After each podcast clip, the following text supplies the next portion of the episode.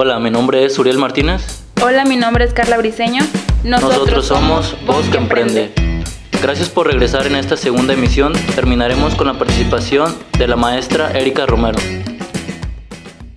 Sí, así como usted nos comenta, por ejemplo, algo bueno de estas decaídas puede ser que se da cuenta de las cosas innecesarias que pueden generar pasivos, ¿no?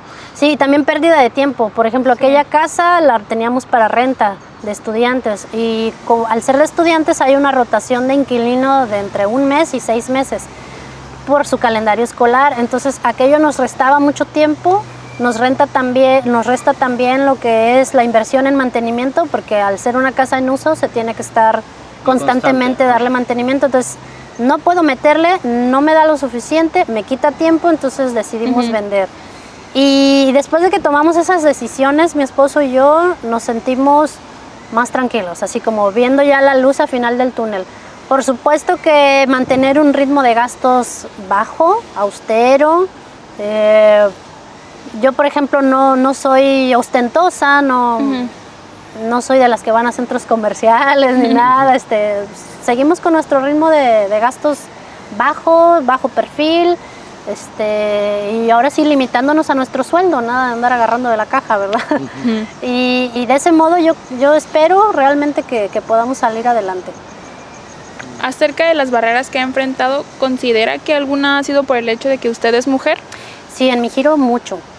Eh, la empresa es de mantenimiento, por lo tanto está muy relacionada al área de construcción. Mi esposo se retiró aproximadamente unos tres meses, anduvo fuera tres semanas, pero literal me hice cargo yo del negocio de todo como tres meses. Y este, sí hay eh, una barrera entre nuestros proveedores, sobre todo los que eran nuevos, que no me conocen. Sí era así como de, quién sabe qué me decían, ¿verdad? Pero se notaba en todo el tono y en todo el lenguaje corporal como un, una, yo con esta doña, ¿para qué quiero relacionarme, no? ¿Cómo me va a dar órdenes o cómo me va a mandar? O a veces que me les tengo que negar, así de, no, usted que yo quedamos en este precio, no le voy a pagar más, no me pida más porque yo ya di precio y hay que sostenerlo. Y realmente sí tengo que ser como muy firme en ese aspecto.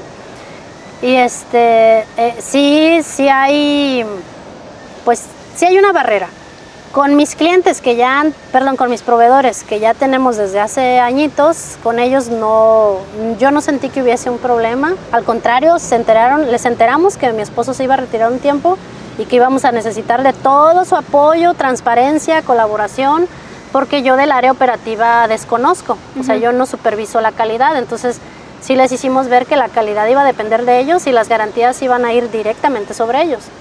Entonces, este, no, no puedo generalizar que todo, que hubo una barrera con todos, porque solo en, los, nuevos proveedores, ¿no? Sí, en, los nuevos proveedores. Relacionarse. porque a primera impresión es el decir, ah, pues que hace una mujer acá y sobre todo que no soy arquitecta, o sea, soy maestra en derechos humanos y democracia, entonces este, yo me iba sobre el papel, eh, qué dice la regla, qué dice nuestro protocolo, sobre esto yo, yo tengo que actuar. Entonces sí. este, mi negociación como que no era muy flexible y sí había una, una barrerita ahí en ese aspecto. Este, otra de nuestras inquietudes es, ¿cómo usted cree que, que puede, cómo visualiza que, que, por ejemplo, las acciones que usted haga o que hagan otras personas, mujeres emprendedoras, puede ayudar a incentivar la participación de, de los alumnos? Ok. Mira, para empezar, em, nosotras como mujeres estamos incorporándonos a un sector productivo, eh, o sea, nosotras somos nuevas insertándonos en un sector productivo. Eh, el, siento que puede ser inspiracional para los jóvenes que también se insertan por primera vez al área productiva el ver que, que otras personas, pues novatas, pues están, se están incorporando. También el hecho de que el liderazgo ejercido por mujeres en el ámbito laboral es bien distinto. Yo me di cuenta con estos tres meses, sí mis colaboradores me, llegaron a decir, este, no Erika, es que tú como mujer eres como, como más cálida para hablar con los, tanto clientes como proveedores, como más cálida también con los empleados.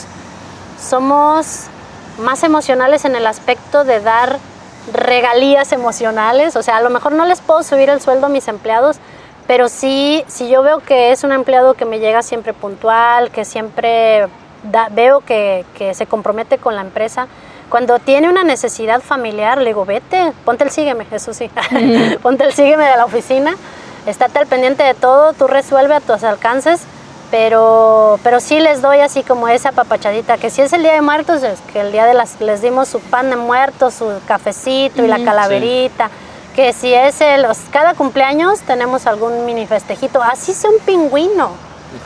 También cumplimos aniversario en septiembre y nos fuimos a un restaurante y este, les hice un reconocimiento, o sea, somos más de apapachar. Entonces, eh, esa parte a ustedes como jóvenes, creo que pues yo me, regreso así a mis tiempos y, y pienso, si yo me hubiera acercado a un empresario o una empresaria, preferiría acercarme a una empresaria, porque la forma en cómo ejerce su liderazgo empresarial es muy diferente a la del varón. Eh, nosotras, al ser más cálidas, hay, eh, siento que hay mucho más apertura para poder sacar las cosas adelante. Y son cosas que tanto hombres como mujeres jóvenes pueden modelar. O sea, no es exclusivo de nosotras como mujeres, se puede modelar. Y ustedes como jóvenes, el que vayan eh, involucrándose en el emprendedurismo, si toman como modelo a una mujer empresaria exitosa, hay que buscar también ejemplos de, éxito.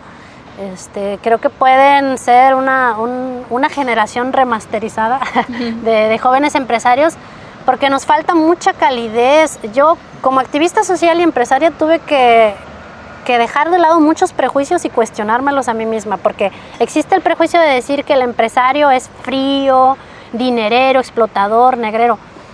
No, no es cierto, no es cierto y además creo que ya ni existen. O sea, es o sea, aquel empresario que se hacía millonario para empezar, ya no ubico como muchos millonarios, no conozco ninguno para empezar. O sea, e, esa imagen, ahorita, el, no sé, las estadísticas las desconozco, pero fácil un 60, 70, hasta el 80% somos microempresas. O sea, realmente somos negocios familiares.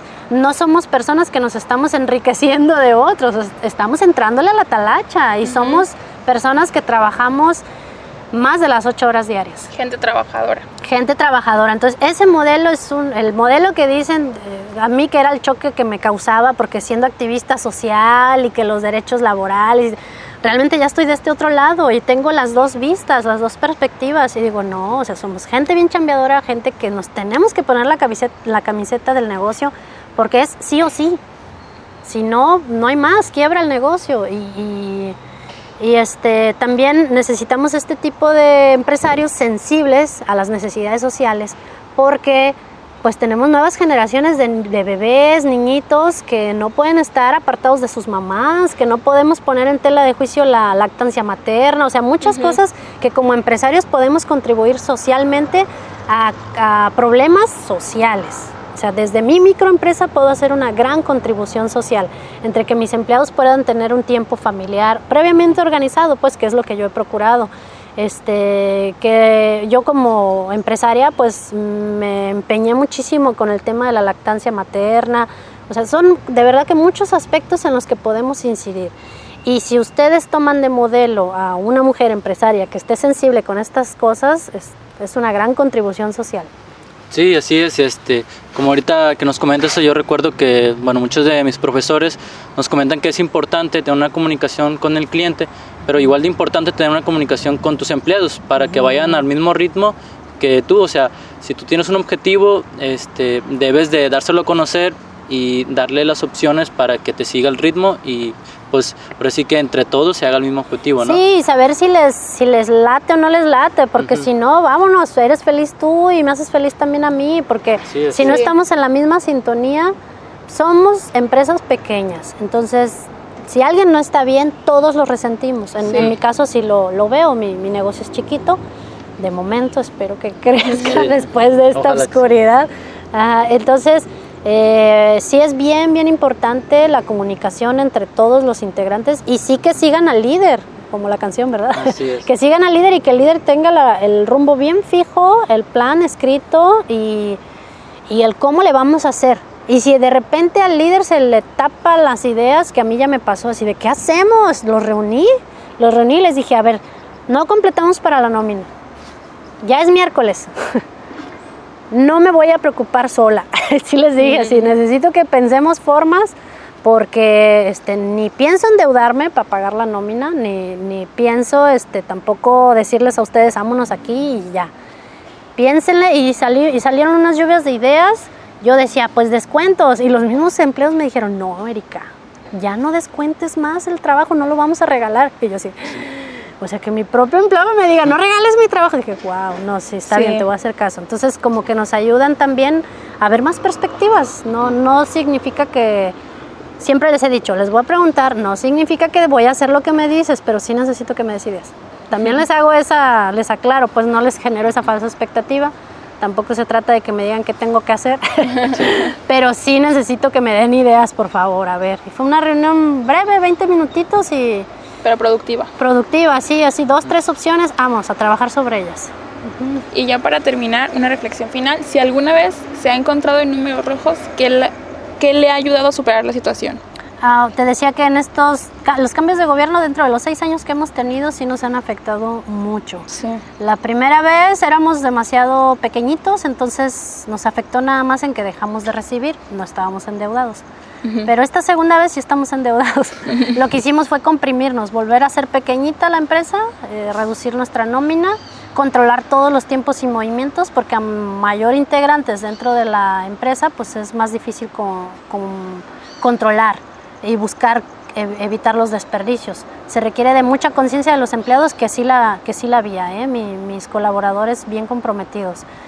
Eh, pero este, yo vimos la opción que fue volver a lo básico, a la estructura básica de la empresa y aligerar la mochila, vender todo lo que no se necesite, desahogar el almacén y aprovechar también para hacer nuestra Día de las Bermudas, no sé, son las 5 S, de, básicamente es desentilichar y limpiar. Entonces ahorita que no hay mucho trabajo, este, volver a lo básico y eso implica también deshacernos de cosas que ya no funcionan. Reorganizarse. Reorganizarnos todo y, y quedarnos los indispensables. Tendemos se incrementa la comunicación, reducimos tiempos y movimientos y este y hay más control y las ideas fluyen más rápido. Sí. Porque es más ligero todo.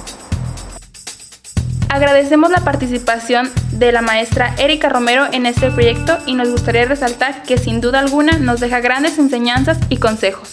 Acompáñenos en la siguiente emisión de Voz que Emprende. Tendremos una nueva invitada que nos hablará de su compañía. Yo soy Carla Briseño. Yo soy Suriel Martínez. Uh, yo soy Pavel Olmos, encargado de diseño. Nosotros, Nosotros somos Voz que Emprende.